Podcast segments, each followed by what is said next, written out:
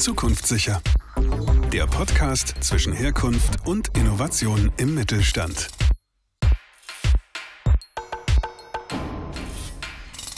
Hallo, ich bin Lena Lührmann, Unternehmensberaterin, Inhaberin von Visions Alive und Autorin. Ja, hallo auch zur zweiten Folge. Ich bin immer noch Anna, ich arbeite für und mit Lena bei Visions Alive. Bin da ein echtes Multitalent, aber mein Fokus liegt auf dem Bereich Lernentwicklung und Recherche. Und ich habe mich schon richtig gefreut auf die heutige Folge. Wir haben es beim letzten Mal schon angekündigt. Es geht um den ersten Innovationsverhinderungsfaktoren. Wir beschäftigen uns heute mit den Menschen. Aber bevor wir das tun, vielleicht noch mal so ganz generell, Lena, was verstehst du unter einem Innovationsverhinderungsfaktor? Wenn wir über Innovationsverhinderungsfaktoren sprechen, meinen wir damit, dass die Herausforderungen aus verschiedenen Ecken kommen können in einem Unternehmen. Es kann der Mensch sein, die Struktur, manchmal auch das Ego oder auch das Marktumfeld. Damit versuchen wir auszudrücken, an welchen Stellschrauben wir stellen müssen, um zukunftssicher zu sein und Innovation auch nach vorne zu treiben. Und wenn wir über den Mensch reden, ist es natürlich klar, dass wir damit den Menschen in seiner Individualität manchmal auch ein bisschen psychologisch betrachten müssen, um festzustellen, wie muss der Mensch denn auch seinerseits dazu beitragen, dass Innovation gelingen kann. Mhm. Genau, also du hast gesagt, es geht so um den, um den Menschen an sich, es geht aber auch so um seine Psyche. Du hattest auch ganz am Anfang so ein bisschen das Ego angesprochen, das spielt ja auch manchmal eine Rolle. Aber von den Aspekten jetzt mal abgesehen, warum ist es im Innovationsbereich denn so wichtig, ganz besonders intensiv über die Menschen nachzudenken und die so sehr in den Fokus zu rücken, dass wir sagen, sie können ein Faktor sein, der Innovation verhindern kann. Ja, wir müssen ganz dringend über den Menschen reden, wenn wir über Innovation reden, weil wir das in der Vergangenheit einfach viel zu wenig getan haben. Mhm. Unternehmen haben die letzten 10, 20, 30 Jahre meistens sich damit beschäftigt, wie sie Prozesse optimieren können, wie sie irgendwie das Korsett aus Abläufen und ja, der Struktur noch enger schnüren können. Und der Mensch war da ja einfach nur eine kleine, ein kleines Zahnrad im großen Ganzen. Mhm. Mm, und in dem Mensch steckt unglaublich viel Potenzial, wie man sein Unternehmen optimieren kann wenn man innovativer sein will.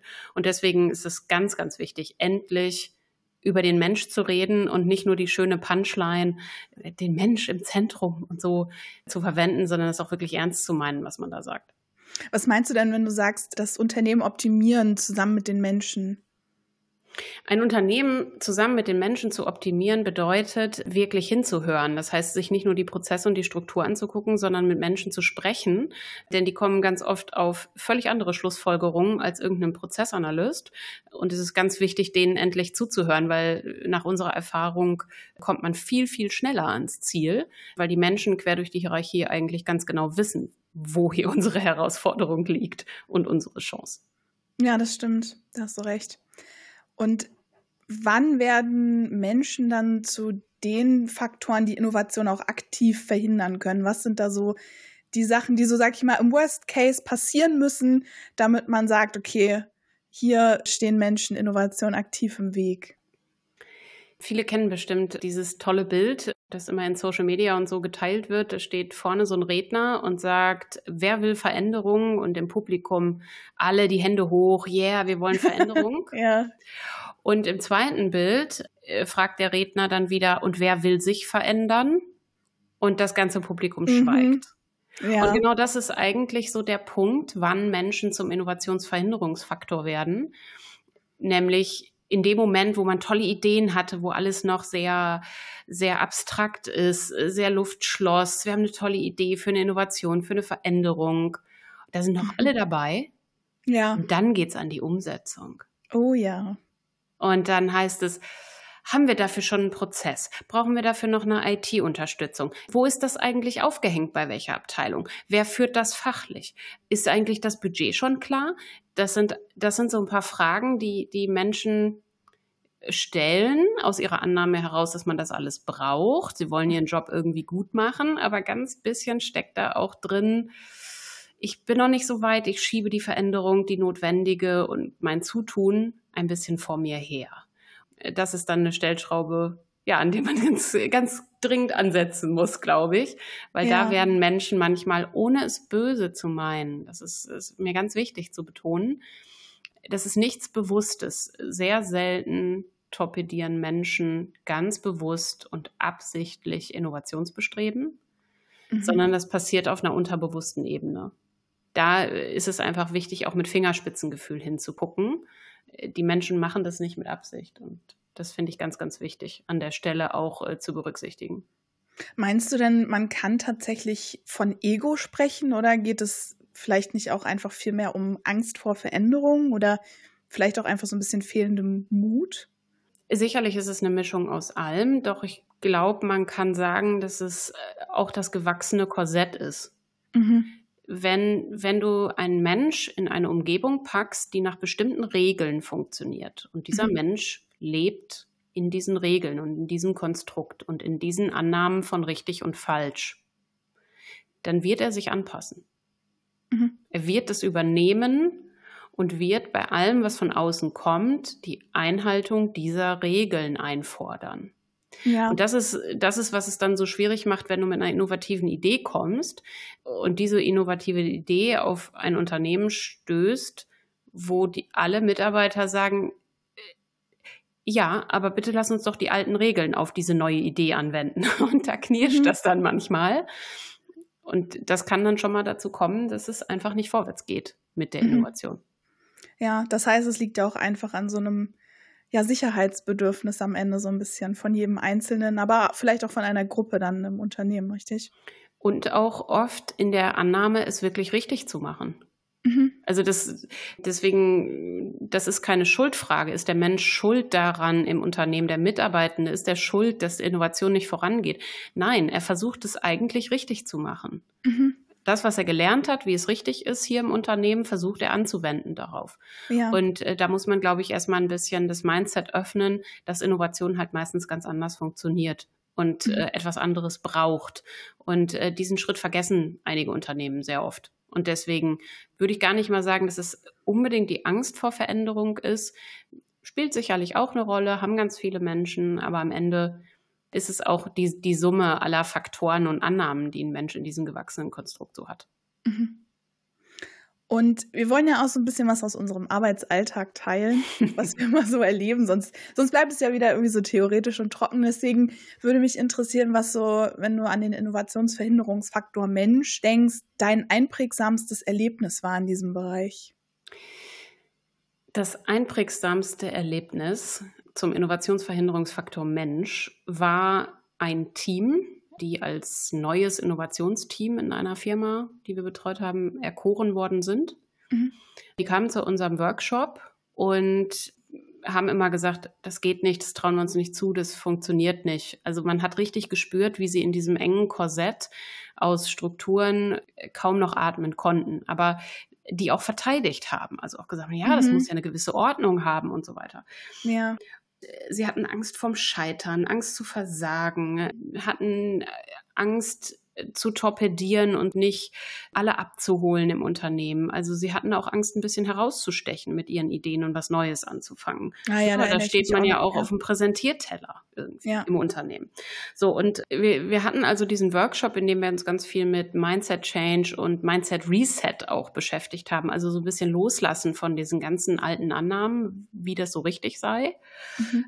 Und äh, dieses Team fuhr wieder nach Hause und ein paar Tage später klingelt mein Telefon und da ist deren Geschäftsführer dran und sagt, was hast du mit meinen Leuten gemacht? Das ist, als hätte ich neue Mitarbeiter eingestellt.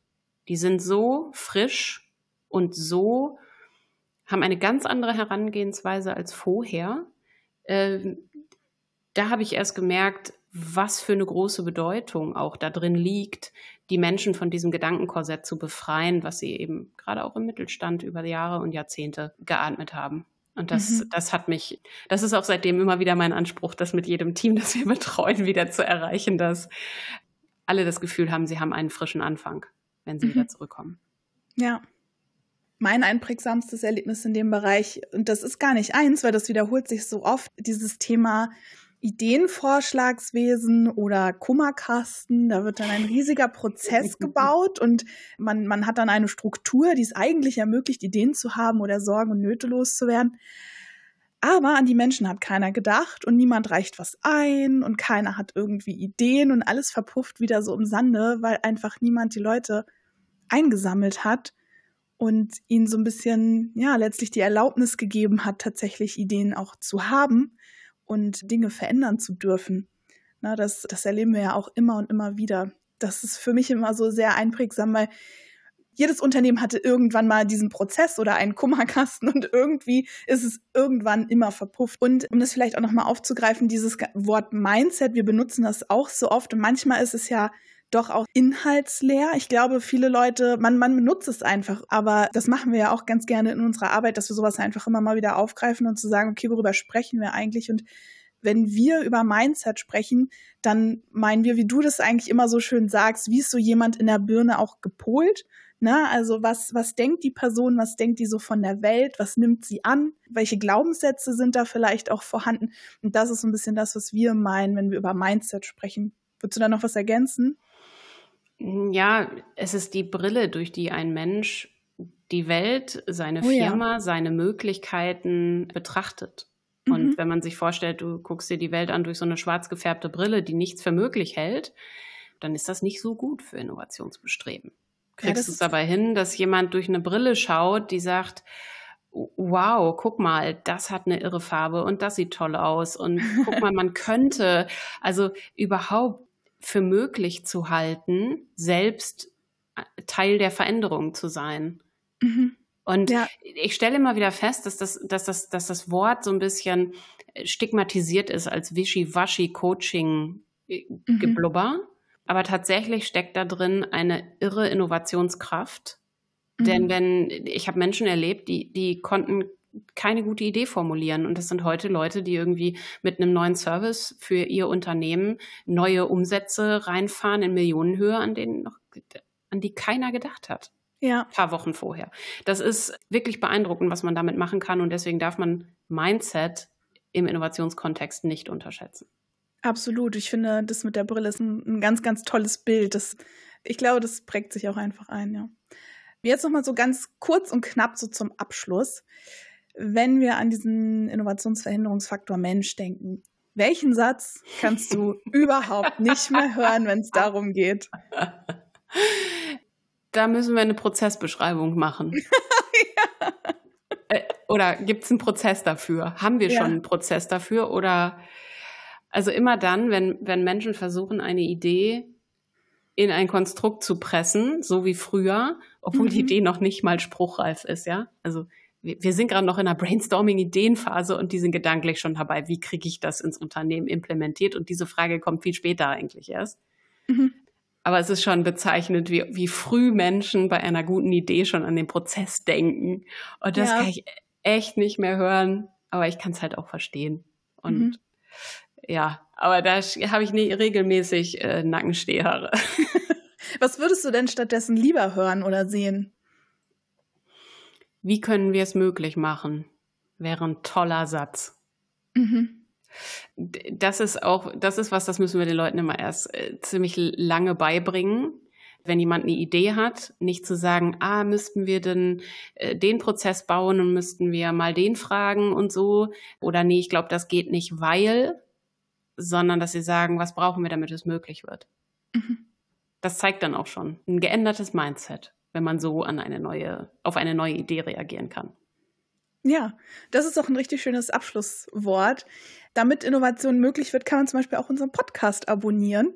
Das ist eine gute, gute Gelegenheit. Beim nächsten Mal geht es dann um den Innovationsverhinderungsfaktor Horizont. Da kommen wir vielleicht auch noch mal so ein bisschen auf dieses Thema Mindset zu sprechen und können das noch mal ein bisschen konkretisieren und weiter auffüllen. Und dann bin ich, bin ich gespannt auf das nächste Mal. Bis dann. Ich auch. Bis dann. Tschüss. Tschüss.